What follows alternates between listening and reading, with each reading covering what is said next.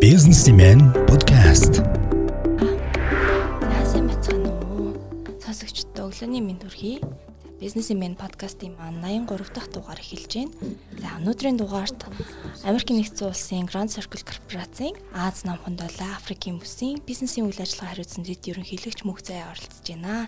За өнөөдрийн дугаараар бид бүхэн байгууллагыг амжилтанд хүргэх соёл буюу одоо байгууллагын соёлын тухай ярилцсанаа. За өмнө нь бол мөнх заяа зөвлөх маань бас э, ажилд хүссэн ажилдаа хэрхэн тэнцвэ, ер нь ажлын ярилцлагад хэрхэн бэлдэх вэ гэсэн дугаараар сонирхолтой дугаараар орсон байгаа. Та бүхэн сонссон бах. За э, ер нь бол мөнх заяа маань э, одоо сувралаар оролцоо та бүхэнд хэрэгтэй одоо зөвлөгөөнүүдийг өгсөөр байх болноо. За Өнөөдрийн одоо ярих сэд маань байгууллагын соёл гэж байгаа. Тэгэхээр ер нь л яг ойлголтын ойлголтоор ихэлсэн зүв баг. Тэгэхээр байгууллагын соёл гэж яг юу вэ? Ер нь альва байгууллагын соёл юунаас ихтэй вэ? За баярлалаа Мишель. Өглөөний мэнд юун тэр Өглөөний мэнд. Аа бизнесмений үзэгч нартаа бас өнөөдөр чи Монгол цэргийн баярын өдөр тий баярын мэнд хүргэе. За байгууллагын соёл юунаас ихтэй вэ гэхээр мэдээж хэрэг тухайн байгууллагыг үүсгэн байгуулсан хүний хүний юм уу эсвэл хүмүүсийн үнэт зүйл те. А тэгээ тэр байгууллагыг бий болгож байгаа тэр шинж чанар нь өөрийн байгууллагын соёл. Байгууллагын соёлыг бол зарим байгууллага бол зорилготойгоор тогтоодог. Манай миний байгууллагын соёл бол ийм байх юм а гэд эхлэхтэй ч юм уу дундаас нь ч юм уу. А соёлоо тогтоогоогүй байлаа ч гэсэн тэртээ тэргүй тэр байгууллагад нэг соёл бол бий болчтой тэр нь зүгээр зорилготойгоор бий болгосон уу үгүй юу гэдгээс самарат тий. Тэгэхээр яг уу би нэг статистикийн хорооны нэг зарим топ брендийг харлаа л одоо Монголд яг идэвхтэй үйл ажиллагаа явуулж 94500 компани байна л да. А тэрнээс одоо яг жижиг дунд гэдэг одоо одоо бид нар ч ярьдаг шүү дээ. Жижиг компани одоо бол ер нь захирал нь авч явдаг дунд компаниг менежмент нь том компаниг соёлно гэдэг. А тэгэхээр одоо бид нар соёл гэд нэлээх одоо ярьдаг болсон тий. А гэтэл яг нөгөө нэг жижиг компаниудыг соёл гэж ярихаас илүү нөгөө нэг захирал ер нь нэг ямар хөө манлайлтай байна ямар үнэт зүйлийг одоо эрхэмлэж юунд тэмүүлж ингэдэгс аягүй олон зүйл шалтгаалдаг. Тэгэхээр яг энэ бүр ингээд ажилтныхын тоогоор аваад үзэхээр нэгээс 9 хүнтэй компани баг 80 90% байгаа байхгүй одоо 94500-аас 83 мянга гэдэг чи аягүй өндөр тоо тий. А жижиг дундгийг бүр англи руу наваад үзвэл энэ баг 97 98% болчихж байгаа.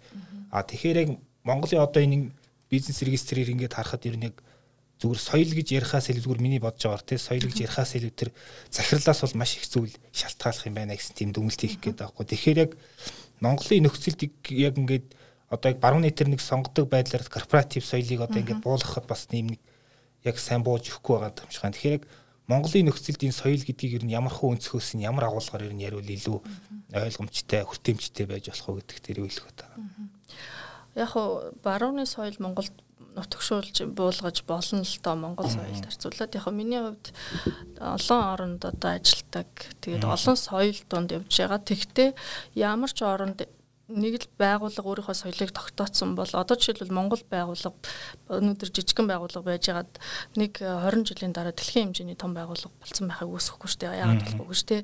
А юм бол тэр соёлоо эхлээд өөрөө тогтоочоод тэрийг бүх соёлд одоо энэ соёлыг тогтгошуулж болно гэдэг байдлаар анханасаа томьёолж бас болно л доо. Юм бол тэр э, соёлоо яаж болно. Тэгэхдээ одоо жишээлбэл жижигхэн нэгээс 9 хүнтэй байгууллагын соёлыг э, манлайлагч буюу одоо тэр байгууллагыг тэргүүлж байгаа хүн л тогтоож ийн гэдэг нь шүү дээ. А тэгвэл та тэр байгууллагынхаа соёлыг томьёолж тогтоогоод яваад тэрийг одоо үгдгийн цаасан дээр буулгаад манай байгууллагад орж ирсэн хүн болгонд энэ соёл үйлчлэх юм а бид нар ийм соёлыг дэлгэрүүлдэг байгууллага байх юм а одоо үгдгийн зах зээл дээр манлайлагч те бид нар соёлоороо ялгарнаач гэдэг юм. Ингээд тэрийг томьёолоо тогтоочих юм бол тэр манлайлагчийн үүрэг хариуцлага айгүй багасах байхгүй. Аа. Та байсан ч байгаагүй ч байгуулгын чинь соёл тэнд байж л байхгүй. А гэтэл та тэрийгэ томьёолоогүй тогтоогоогүй бий болгоогүй байх юм бол бүх зүйлд гар буй оролцох хэрэгтэй болчихно. Гэтэл таны үүрэг бол нөгөө стратеги тодорхойлоо цаашдаа нөгөө энэ компани яах юм Монголдо тэлэх юм уу эсвэл дэлхийд гаргах юм уу гэдэг ингээд стратеги төлөвлөгөө бодлого дээрээ сууж явах байтал чинь байгууллагын соёлтой нөхцөлтэй байж болохгүй байхгүй юу. Тэгэхээр зайлшгүй жижиг ч байна уу том ч байна уу дунд ч байна уу байгууллагын соёлоо бүр ингээд бодлоготойгоор зорилготойгоор тогтоох хэрэгтэй гэдгийг л байр суурин дээр бол а тэгвэл одоо жишээ нь би нэг компани байгууллаа тий тэгэхээр ер нь яг нийтлэг одоо тийм за удирдлага болгон бол өөр өөр онцлогтой тий одоо бүр хүүхэд байхаас яаж одоо хүн болсон гэдгээс ч олон зүйл шалтгаална. Юунд сурж одоо юу үзсэн гэдгээс шалтгаална те. Тэгэхээр бол а ихтэй яг захирал ямар гэдгээс үл хамааран те одоо яг байгууллагын соёл анханаас нь ингээд зөв тогтооход анхаарах тийм нийтлэг ер нь универсал тийм зарчмууд гэвэл та яг юу юу юу гэмэл. Тий, тэр бол яг байгууллагын эрхэм зорилго үнэт зүйлээс эхэлнэ. Ер нь байгууллагын үнэт зүйл гэдэг бол өнөөдөр бид нар яагаад энэ бизнесийг хийж байгаа юм тийм бид нар яаж хийх юм гэдэг ер нь бизнесээ хийхдээ бид нар ямар шийдвэр гаргах юм тийм хэний төлөө бид нар ажиллаж байгаа юм гэдэг юм. Ингээ бүх зүйлийг бол байгууллагын үнэт зүйл эрхэм зорилго нь тодорхойлно. А тэгээд тэндээс л байгууллагын соёл эхэлнэ. А тэгэхгүй тэр эрхэм зорилго үнэт зүйлээ тодорхойлоогүй, тодорхойлсон ч гэсэн тэр дотор байгаа хүмүүс нь мэддэггүй байх юм бол айгу аюултай байхгүй. Яг тэгвэл удирдлага солигдсон шүү дээ. Одоо жишээлбэл таны орыг хүүчин залгадаг ч юм уу эсвэл шал гаднаас нэг CEO авцраа тавьдаг ч юм уу. Тэгэх юм бол нөгөө байгууллагын соёл бэхжээгүй байх юм бол дуртай хүн орж өөрийнхөө соёлыг тогтооно. Тэгэхээр танай байгууллага ингээд А зүг рүү явж исэн бол Б зүг рүү болоо явчих боломжтой. А дээрэс нь байгууллагын соёл тогтоогоогоос болоод одоо байгууллагын нэр хүндийг гутаасан маш их зүйл гарч идэг. Жишээлбэл ажлын байрны дарамт, бүр нөгөө ажлын байран дээрх бэлгийн дарамт ч гэдэг юм уу. Тэг ингээд маш олон скандалууд үүсэнгүүт танай нөгөө таны бүтээх гэж зовж ирсэн 10 20 жилийн чи хөдөлмөрний өдөр байхгүй байгаа байхгүй. Тэр юунаас болсон гэхээр тогтсон соёл байгаагүй. Хүмүүсээ соёлд барьж чадаагүйгээс болж байгаа юм л Тэгэхээр тасаа хэлээ соёл байхгүйгээс үүдэх асуудлууд гэж ярьж штэ тэ. Тэгэхээр ер нь соёл байснаар ямар ач холбогдолтой юм байхгүй байснаар ямар асуудлууд гардыг. Жишээ нь мэрэгчлэтнүүд аягүй их тэгж хэлдэг. Ялангуяа одоо дижитал шилжилт өрнөж байгаа үед альва юм инновац шинжилгээг нэвтрүүлэхэд соёлон тогтцсон байгууллага айгүй амархан хүлээж аваа шингээгээд ингээ аваа авчдаг. Энэ бол одоо давуу тал нь болж штэ. Тэгэхээр та яг байхгүй байснаар ямар сул талтай энэ төлөвшөөгүй байснаар тэгээ байснаар ямар давуу талыг бий болгох тийм гэдэг талаас нь. За эхлээд яг уу байхгүй соёлгүй байгууллага гэж байхгүй хүссэн ч үсээгүй ш тэнд соёл тогтсон байдаг. Тий. А зүгээр соёл нь сулхан байгууллага дээр бол нэг л үзэгдэл байна. Үнэн нь орж гараал байдаг хүн ерөөсө тогтдоггүй. Тэгээд тэрийг болохоор манай Монголын залуучууд ёстой ажил их дурггүй шүү дээ. Ингээд ерөөсө ажил дээр тогтдог хүн байдгүй, тогтвортой ажиллаж чаддгүй гэдэг. Гэтэл үнэн хэрэгт өөрлөгөө өнгөх хэрэгтэй байхгүй. Манай байгууллагын соёл яагаад хүн барьж чадахгүй, хүнийгтэй тогтвортой ажиллаж чадахгүй байна вэ? Энэ бол манай байгууллагын соёлтой холбоотой юм байна гэдээ харах юм бол шал өөр болно. А тэр бол сул соёлтой байгууллагын шинж чанарын нэг одоо хамгийн том үзэгдэл. За тэгвэл нөгөө тал нь болохоор нөгөө соёл одоо соёлоо бүр ингээд зорилго зорилгоор тогтооцсон тэр соёлоо байнга хөгжүүлээд бэхжүүлээд явж идэг байгууллагт бол хүн ажиллах дуртай.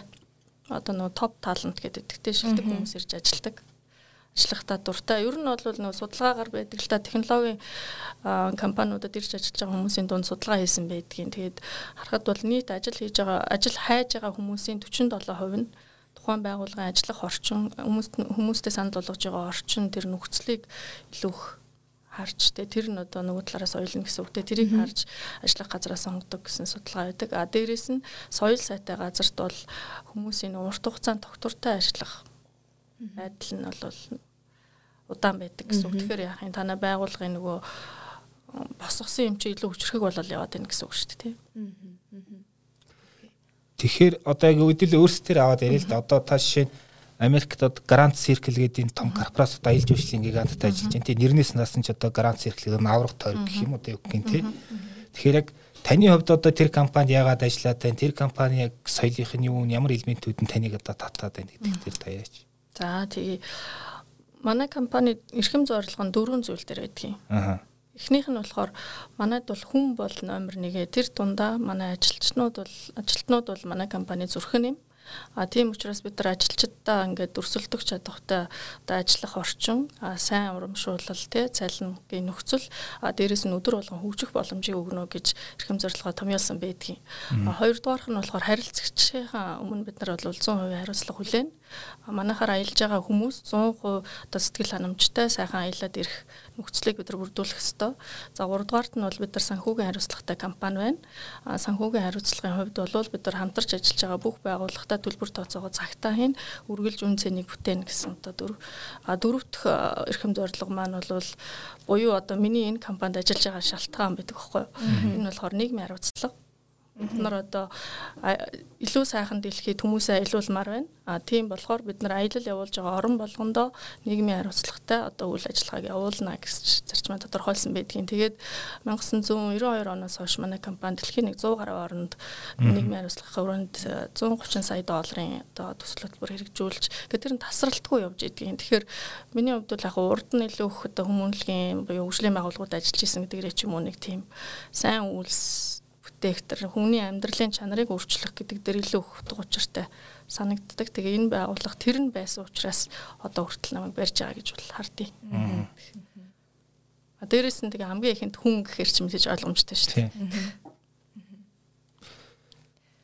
Мишелийн хувьд ер нь нэг э, одоо өөрийнхөө компани дээр ярихад те ер нь юу намайг татдаг вэ гэж юу намайг татдаг вэ алсын хараа үнэт зүйлс нь одоо яг го биний мэдхээр яг го бид нар нэг амар дэг сүртэй бас бид нар чинь жижигхэн компани шүү дээ ихэд яг тий.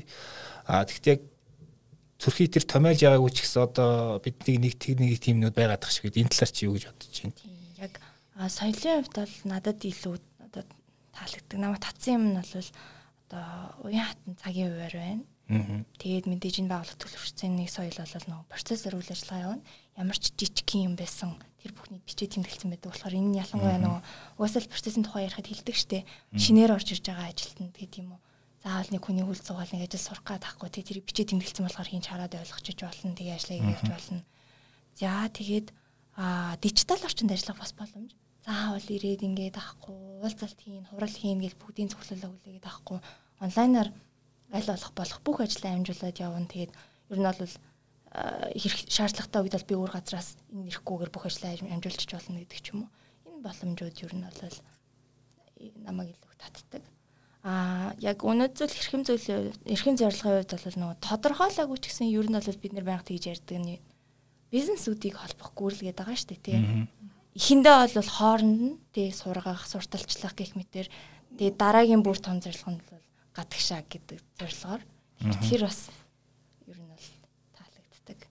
яг би өөрийнхөө түүхээс хуваалцахад анх би чинь одоо Монгол экономикийн сэтгүүл анх би орж ирсэн одоо ингээ хоёр сэтгүүлтэй манах тий 16-нд би анх экономид орж яхад ажлын зарийнх нь нөгөө хугацаанд дуусчихсан байхгүй юу.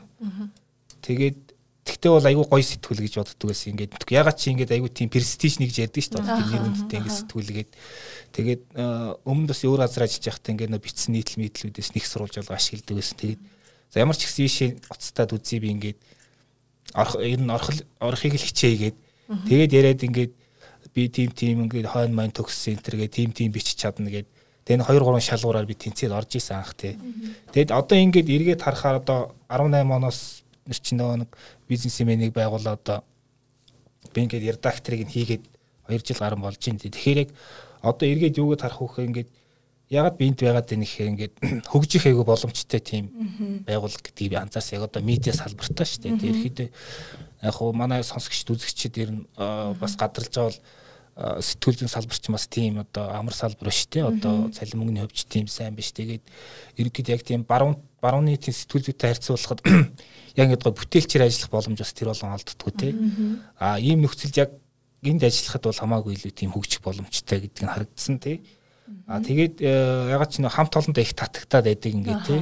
Ягаад ингэсэн гэхээр ингээд манайх айгуу сайн ингээд нэг хүмүүс гардаг байхгүй юу. Гарангуудаа байж гад буцаад ороод ирдэг. Тий. Тэгээд нэг юм юг одоо нэг зөөрлөл нэг юм одоо дунд нэг юм том нар эргэлдээл ингээл нөгөө гаригууд нь ингээл холцсон ч гэсэн ингээл буцаал тойргоор хүрээд ирдэг. Нэг тиймэрхүү сорон зэн штэ тийм нэг тэгдэг одоо тийм субстанц гэж ярьдаг штэ тийм нэг утас нарийнх утас үл үзэгдэх утас байд юм шиг байна тий. Тэрэндээ одоо үн цэнийх юм. Тэгээ яг алсын хар антер гэдээ ярил бол одоо нэр чигээс ярьж байна дижитал ер нь бизнесүүдийг холбоно, дэмжин хөгжигтэн туслана одоо ширээнийхэн сэтгүүл байна гэсэн тиймэрхүү нэг ерөнхий юутай явж байгаа. Тэгээ өөрийнх нь байгууллагын тухай ярихад бол ийм байна.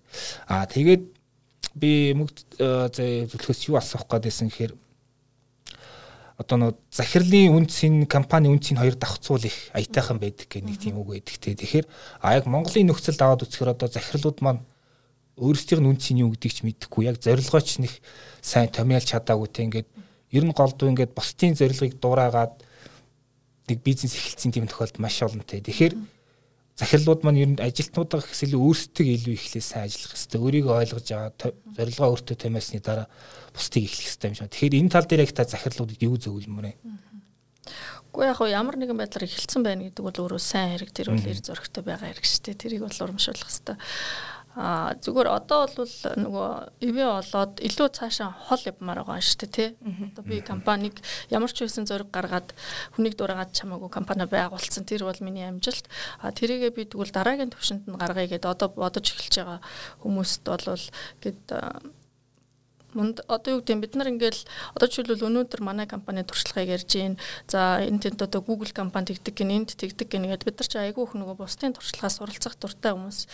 Харин тэгвэл тэрийг зүгээр уншаад өнгөрөхөш одоо мэддэг мэрэгжилтэй хүмүүсийн одоо компанитайгаа авцраа зөвлөгөө аваад ч юм уу те яг тэрийг ингээд зоригтойгоор баг гаргаад байгууллагынхаа одоо соёлыг тодорхойлъё, үнэт зүйлийг тодорхойлъё. Миний энэ компаниг байгуулсан үнэт зүйл бол ер нь бол энэ би энэ компаниг нэг тэн төрөг чинсэн гэж бодож явдаг юм аа.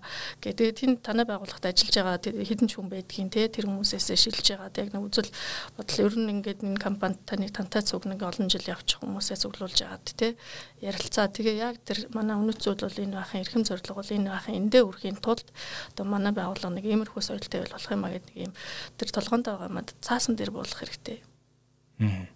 Тэ тэгээд тэр фильтрээрээ л ерөнхийдөө нөгөө орж ирж байгаа хүмүүсээ ч гэсэн харна өдөр болгон тэндээ сургалт явуулна шүү дээ. Одоо ингээд манай компани чинь жишээлбэл 2000 хүнтэй дэлхийд даяар. Гэтэ 2000 хүнийг яг нэг хэлээр яриулж чаддаг. Нэг хэл гэдэг нь нөгөө англи хэл хэлээд байгаа биш л те компани соёлыг хэлээд байгаа тий. Компани соёл гэдэг нь ерөн тэр компани дотор ярьдаг соёлыг хэлж байгаа шүү дээ. А тэр компани соёл чинь гадагшаа гарна шүү дээ. Харилцагчтайгаа ярьж байгаа хэл болж хувирна Тэгэхээр одоо яг надад Монгол компаниуд ингээ би бол харилцагчнуудээр л харна шүү дээ. Компани болгон дотор ороод ажиллахгүй юм чинь. Тэгээ харахаар ганцхан юм марагдаад идэгий. Үйлчилгээн дээр нь ямар нэгэн одоо сайжруулчмаар зүйл байхаар хилчгээр хүлээж авахта баярлаа гэж хүлээж авдаг нь айгүй цөөхөн эсэргүүцэд нь өөрийгөө өмөрөд идэв. Тэгэхээр би тэрийг энэ компани соёлын тогтоогүй юм байна да. Харилцагчтай үйлчлэх соёл тогтоогүй байна гэж бол хардаг. Тэгэхээр яг хуу тэр хүнийг заавал сургана. 2000 хүнийг нэг хэлээр яриулахын тулд байнга сургадаг байхгүй. Авангуудаа сургана жил болгон сургана гэл. Одоо тэр бол миний ажлын нэг хэсэг байдгийг. Тэгэхээр одоо би жишээлбэл дэлхийн 15 оронд ажилладаг чинь маш одон 10 хэдэн соёл дунд ажиллах хэцүү шттэ би мундагтаа биш байхгүй. Энэ компани соёлоо тогтооцсон тэгээд тэр соёлынх нь нөгөө хүрээнд л ажиллаж хараагүй амархан жишээлбэл би нэг одоо ойлгомжтой байх үднэс нэг жишээ юу одоо хэрэглээл та одоо юу гэдгийг энэ компанид нөгөө одоо багаар ажиллах соёл гэж байдаг. Бид нар багаар ажиллах соёл гэхээр одоо байгууллага болгоны ажлын зар дээр жишээлбэл байдаг шүү дээ. Багаар ажиллах чадвартай хүнийг авна гэх. Тэгвэл яг багаар ажиллах чадвар гэж юу хэлээд байгаа юм бэ гэдгийг манайх тогтооцсон байт. Жишээлх юм бол одоо та багийн гишүүн байхын үед бол ингээд манай компанид ямар нэгэн асуудал байна гэж бодож харах юм бол тэрийг цаг тухайн үед нь гаргаж ирж хэлнэ. Тэгтээ та хэлэхдээ асуудал байна гэд гомдлоод авах ш. Заавал шийдэлтэй орж ирнэ. Заавал шийдэлтэй. Тэгэхгүй бол тэр чинь гомдол болчихно те. А дээрэс нь хин нэгэнд асуудал байгаа бол ингээ хов ярихгүй. Шууд тэр хүндээ очиж хандаж хэлнэ. А тэгээ ажил явуулж байгаа бол нэг сургалт явуулсан ч байна уу, нэг төсөв хэрэгжүүлсэн ч байна уу, ихэнд нь дунд нь эцэст нь дандаа үнэлнэ. Үнэлэхдээ бусдаасаа санал асууна. Нөгөө фидбек аавна гэж үгтэй шүү дээ. Фидбек аав. Тэгээ энэ фидбек авах өгөх соёл нь Одоо жишээлбэл миний карьерийн амжилтанд аяг өхнөл болсон байна. Одоо би чинь тэр хүмүүсийн соёлыг ойлгохгүй юм чи эхлэсэн тийм үстэ. Одоо жишээлбэл Японд очивол би сургалт хийж хахад аягүй нийттэй жишээнүүд гарч байгаа байхгүй юу. Сургалт хийгээл хүн чинь ингээд өөрийнхөө хамгийн сайнаар хийж байгаа л гэж бодож байгаа шүү дээ. Тэгтэл нөгөө Японд ч манай ихэнх нөгөө аялын ахлагч нар бол настай хүмүүс байдаг байхгүй юу. Өөрийнхөө карьерийг хөөцсөн, тэтгэврт гарцсан. Тэгээд тэгсэн хойноо бол бараг шинэ карьер үүсгээд нөө дуртай юм аяга явж байгаа хүмүүс их маш их мэдлэгтэй амьдралын туршлагатай мундаг хүмүүс байдаг. Компани CEO өнтер байсан хүмүүс байдаг.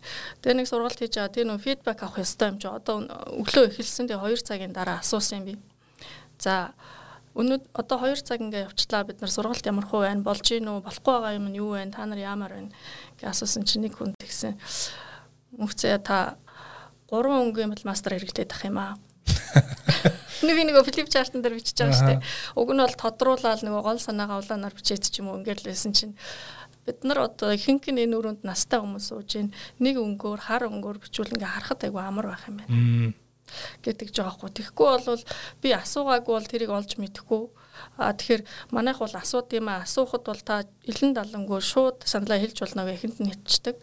Тэгэхээр нөгөө хоёр тал хоёулаа нээлттэй. Эцсийн өдөр хичээл дуусахад үр дүн нараа илүү байх жишээний тий. А тэгээ бас нэг олж мэдсэн юм гэхээр нөгөө Япон хүмүүст манай баг ингээл юм л бол ерөөсө Японд дэр л хичээл та англи дээр бүх юм хийх аягүй драт юм а гэл тэгээд тэгээ нөгөө бүх юм англи дээр явах хэрэгтэй учраас за боломжтой байвал англи дээр хийчихс дараа нь рекорд нь үлдэх юм да гэл тэгээд идэг гэсэн чинь бас нэг сонсч ирсэн чинь манайхан тэгж ин.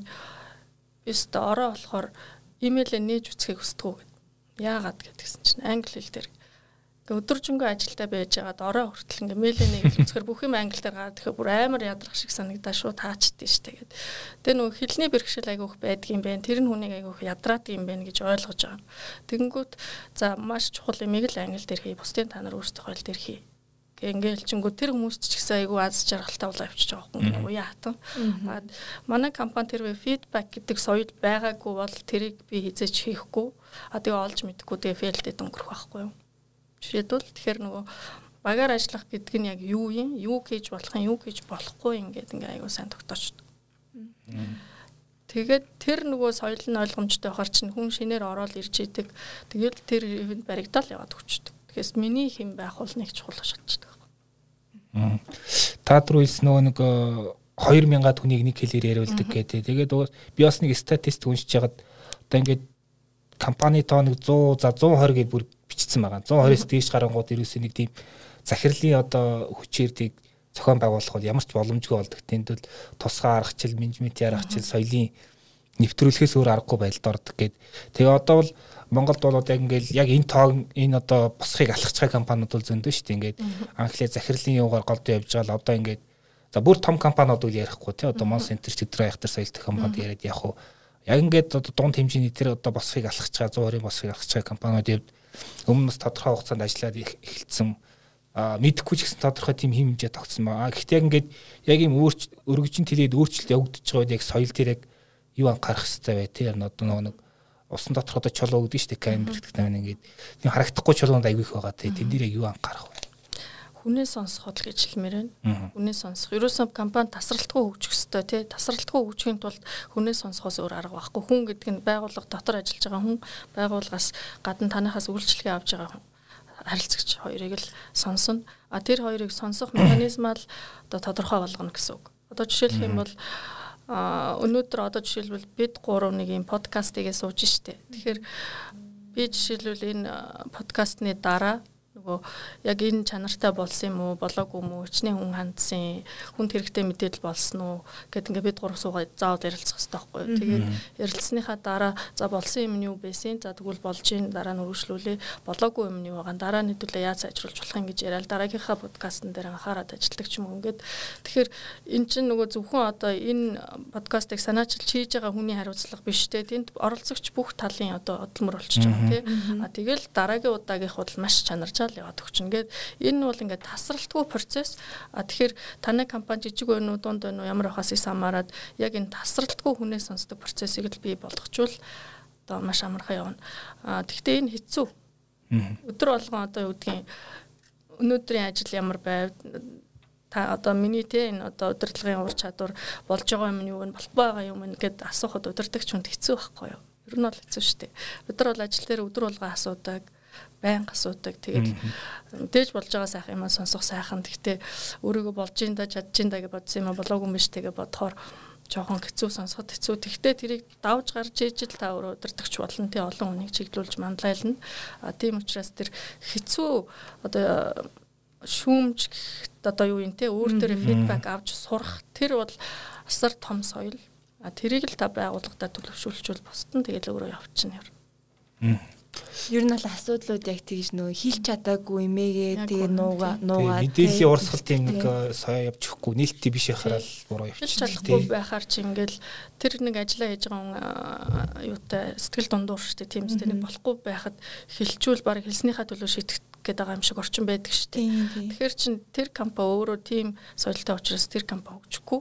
А гэтэл мэдээллийн урсгалыг чөлөөтэй. Би хэлснийхаа төлөө шийтгүүлдэггүй харин ч урамшуул авдаг. Тийм байх юм бол.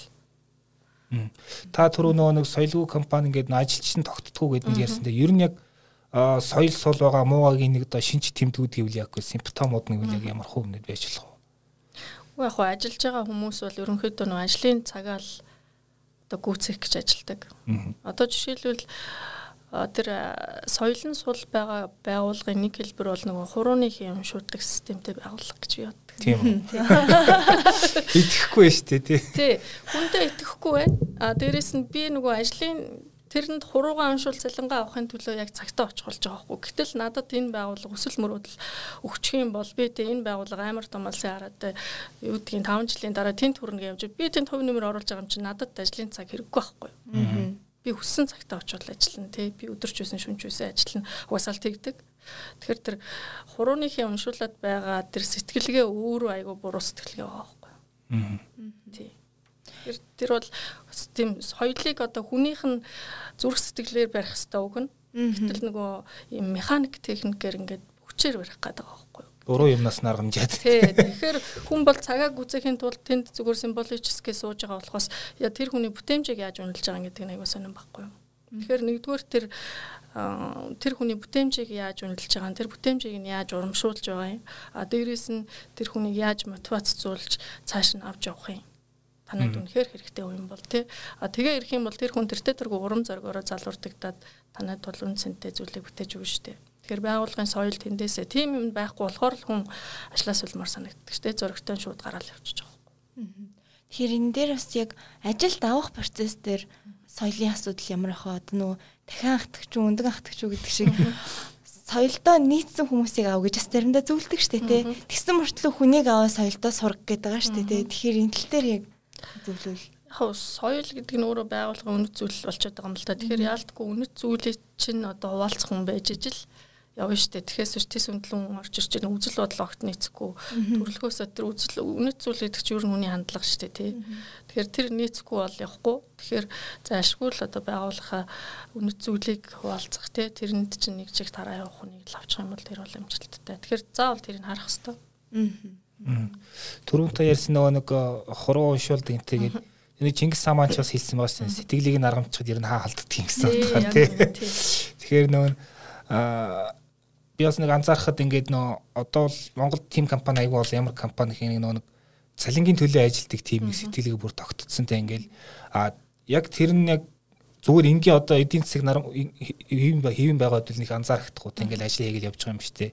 Гэтэл яг бүтээмж талаас нь ялангуяа ингээд хямралаг үе ирээд яг тэр ажилтнууд компанийнхаа төлөө сэтгэл зүрхтэй байна уу гэдгийг нь харагдах үе ирэхээр ингээд тийм хүмүүс ингээл хамгийн ихэндээ яваад гэж байгаа байхгүй ингээл цалин багасдаг ч юм уу эсвэл давалдаг ч юм уу тэгэнгүүт л яваад гэж байгаа юм. Аа нэг тийм байгаа шүү. Тэгээд би бас юу асуух гэсэн хэрэг одоо ингээд шинэ үеийг хүчтэй гарч ирж байна тийм ингээд бизнесээрээ өөрөөр хийдэг тийм шал өөр өнцгөөс сардаг номын үздсэн тийм залуучууд гарч ирээ айгу гоё бизнес хийж байна. Тэгээд захирал гэдэг тэр хүний тухай тийм ойлголт төсөөлтөд type гэж яриа шүү дээ өөрчлөгдөөд за бүр шин сүүлийн захирлууд бол ингээд нэг ширээгүй захирал өрөөгүй захирал гэдэг дээ ингээд үүрэг чүрэл явж идэг нэг л очиод хамт олноо зоригжуулаад санал бодоо солилцоо сонсоол ингээд явж идэг тим тип гараад ирсэн тий Тэгэл ер нь ноутбуктэй нэг газар интернетээр арзайтгтай бол ханаас чамаагүй захирлын ажил хийдэг дэлхийн хаанч байсан маа гэд. Тэгэхээр одоо ингээд нөгөө нэг Ахмад үе одоо шинэ үе гэсний хоёр тим үе гараад ирлээ шүү дээ. Ингээд ажилтан одоо ажилтнуудын хувьд ч захирлуудын хувьд ч. А нэг компани дээр ингээд яг ингээд хоёр үе ингээд уулзтаад мөргөлдөөд одоо үнэт зүйлс тэр одоо ер нь ажил гэдгийг ойлгох тэр хандлагын шал өөр хүмүүс нэг дор ороод ирэхээр тэр бүхнийг яаж тэр одоо компани нэг тэр соёл дуусгаж зангидж ер нь явах уу энэ дээр та юу хэлэх вэ?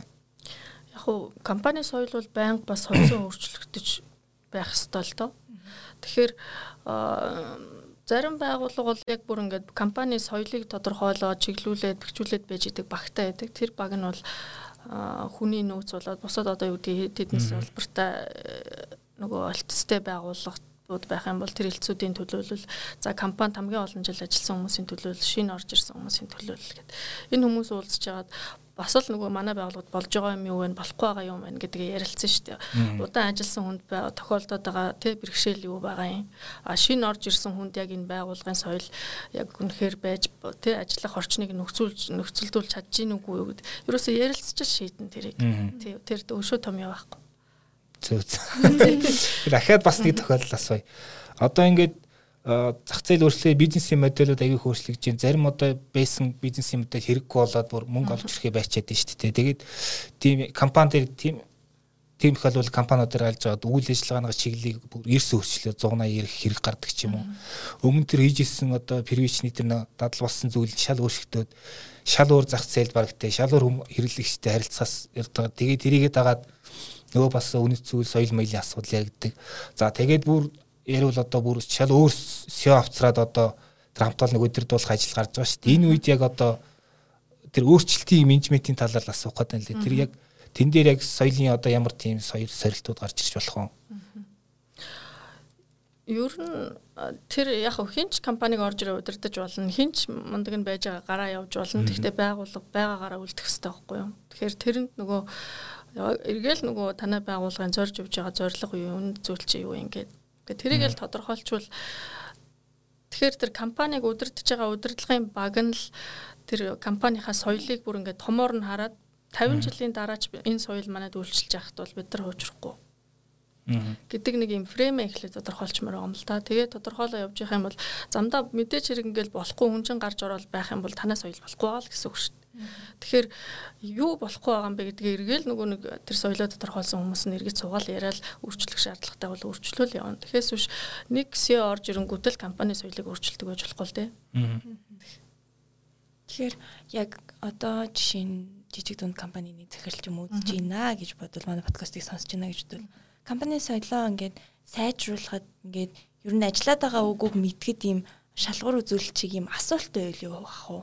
Одоо жишээ нь эрхэн чи юу ингээд та эхэллээ шүү дээ тийм шиг би эхлээд ажилтнуудаас судалгаа гэж зөвлөнө. Яг хөө тэр судалгаан дотроо өнөөдөр та манай байгууллагад тий одоо хэдэн жил тэр чинь мэдээж олон жил янз бүрийн туршлагатай хүмүүс дээ хэдэн жил ажилласан. Яг манай байгууллагад ажиллах сэтгэлээ чинь татж байгаа гол зүйл чинь юу юм ингээд дандаа ер нь нээлттэй асуултууд байж ижил хүнийг илүү сайн ойлгоно тий. Та яагаад манай компанид ажиллаад байдгийм бэ гэ. Та ер нь цаашдаа хэдэн жил ажиллая гэж бодож байгаа вэ? Олон жил ажиллая гэж бодож байгаа бол яагаад? А дээрэс нь манай байгууллагад болохгүй байгаа юм та юу гэж болж хардаг вэ? Тий.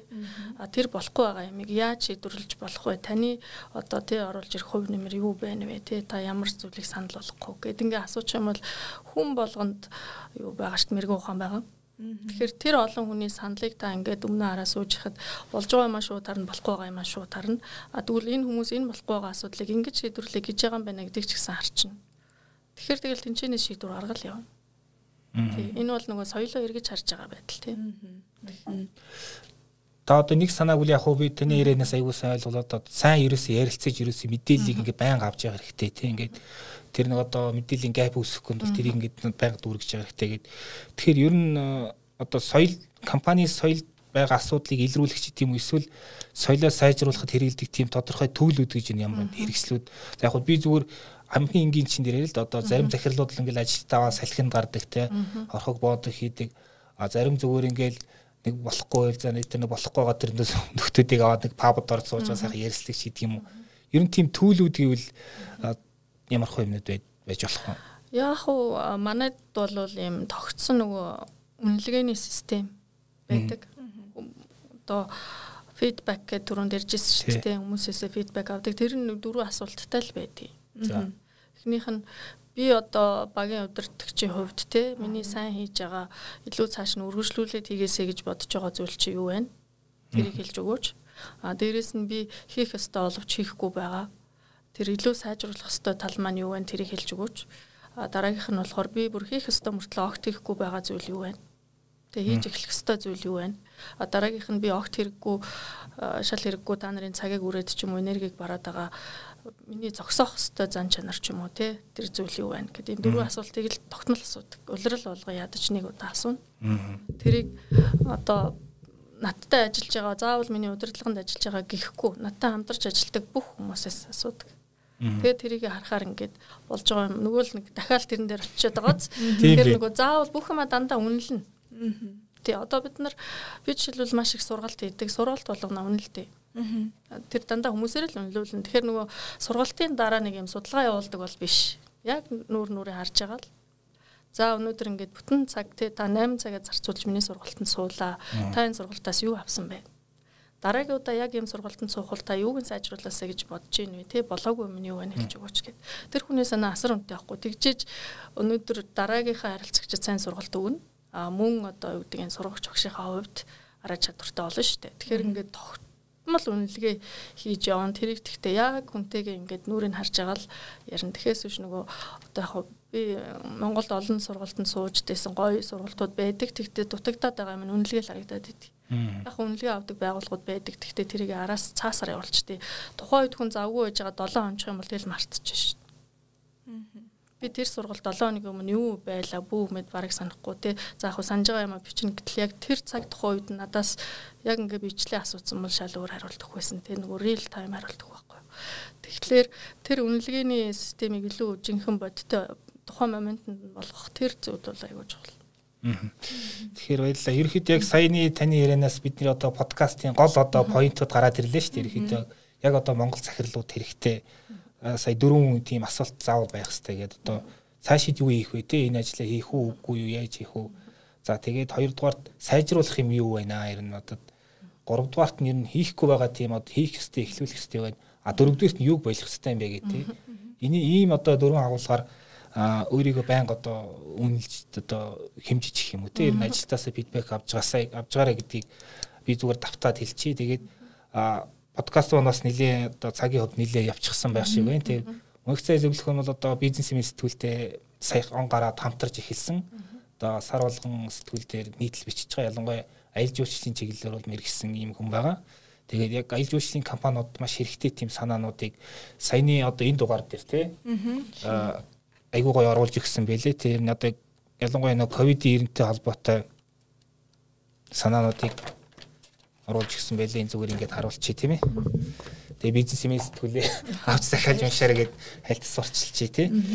Тэгэд Мишель дөр асуух зүйл байвал надад нэг нэг зүйлээ одоо удирдах удирдах хүн ч юм уу удирдлагын төвшний хүмүүс ер нь бол манайхаар захирлууч тий. Тэр хүмүүс одоо өөрийгөө одоо тэгж чеклж бусдаас асууна гэдэг бол айгүй хүнд асуудал юм шиг ба манай нөхцөлд бол тэгэхээр та энэ дээр тэр хүмүүс зориулж юу зөвлөгөөч хийж болно хатуухан өгч хийж болно юу гэж хэлэх вэ одоо өөрийгөө доромжилж байгаа юм шиг доошны жам шиг сэтгэл төрдөг ах гэж би бодоод байгаа байхгүй тий. Тий тэрийг эвдэхгүйгээр танай компани хэзэж үсэхгүй таны хүсэж байгаа зорилгыг танд авчрахгүй. Аа. За баярлалаа. За бизнесмен подкаст маань энэ түрээд хүндрэлж байна. Та бүхэн подкаста подкаст сонсох сувгууд буюу Apple болон Google-ийн подкаст аппликейшн мөн манай Монголын M+ аппликейшн байгаа. Бизнесмен маань YouTube дээр бас channel байгаа тэндээс бичлэгээ үзэгч боломжтой. Мөн манай бизнесмен вебсайтаар ороод бас подкастаа сонсох боломжтой шүү.